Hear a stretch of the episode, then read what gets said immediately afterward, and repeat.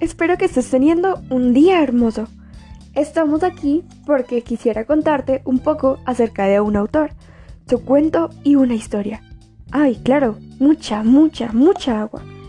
En un inicio, el mágico director de esta obra es el escritor e intelectual mexicano Carlos Fuentes. Hablemos un poco de él. Sabemos datos básicos, como que nació el 11 de noviembre del año 1928 en Panamá. Su papá iniciaba su carrera diplomática en representación de México, para luego ir a Washington.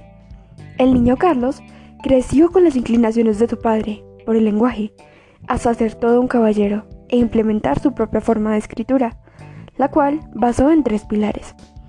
Él escribe a partir de encuentros y de encuentros culturales. Como segundo, trata la historia mítica, hispánica y prehispánica. Y por último, su estructura narrativa regala al lector un panorama amplio de lo que se está leyendo. Mejor aún, permite que se sienta parte de la trama. Carlos muere en 2012, pero vamos ahora sí a hablar de su obra, El Chacmol. En sus inicios, este mágico cuento trata de un hombre que muere ahogado y que al morir lega un diario donde describe cómo un chacmol que compra gracias a Pepe, un cómplice suyo, le trae líos inimaginables. En un inicio se inunda su casa y su sótano, gracias a una tubería rota. Al día siguiente repara la tubería. Sin embargo, esto sigue sucediendo. La lluvia se drenaba hasta llegar al sótano e inundarlo, y en la noche no podía dormir. Despertaba aterrorizado a medianoche por quejidos, gritos y olores como incienso y sangre provenientes del chacmol. Conforme pasan los días, el hombre se aterroriza cada vez más, pues el chacmol, que en un inicio parecía ser de piedra, se torna en un tono dorado. Le cambia poco a poco su textura asemejándose a la carne, y en los brazos le salen vellos. Una noche, su expresión cambia drásticamente.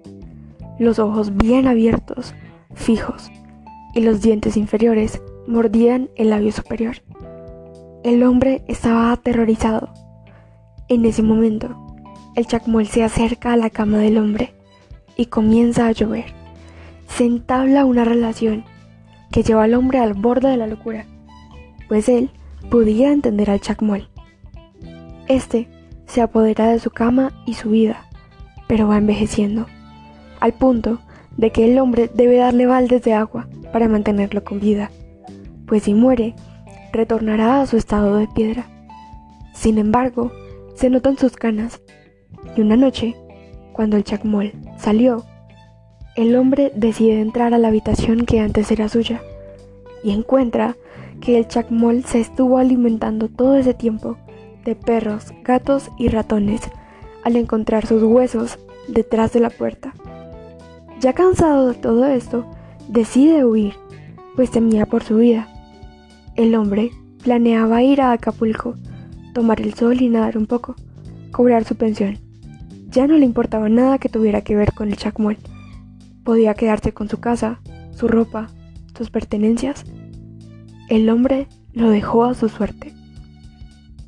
Días más tarde, el hombre muere y para su entierro, nuestro narrador, porque el relato se cuenta a través del diario, iba a introducir la llave que tenía en una puerta, en la puerta de un cajón. Pero esta se abrió antes y había un indio dorado con bata de casa, bufanda, tenía un aspecto horrible, olía a loción barata y para cubrir sus arrugas utilizaba polvo y labial. El narrador le habla, se disculpa. El indio le dice que lleven el cadáver al sótano de su casa, pues ahí inició todo el primer día que el chacmol llegó. Y para finalizar, como dato curioso, antes de terminar con esta historia, el dios del que se habla en este cuento es Tlaloc el dios de los truenos y la lluvia. Gracias por llegar hasta aquí. Espero sentirte aquí de nuevo. Hasta la próxima.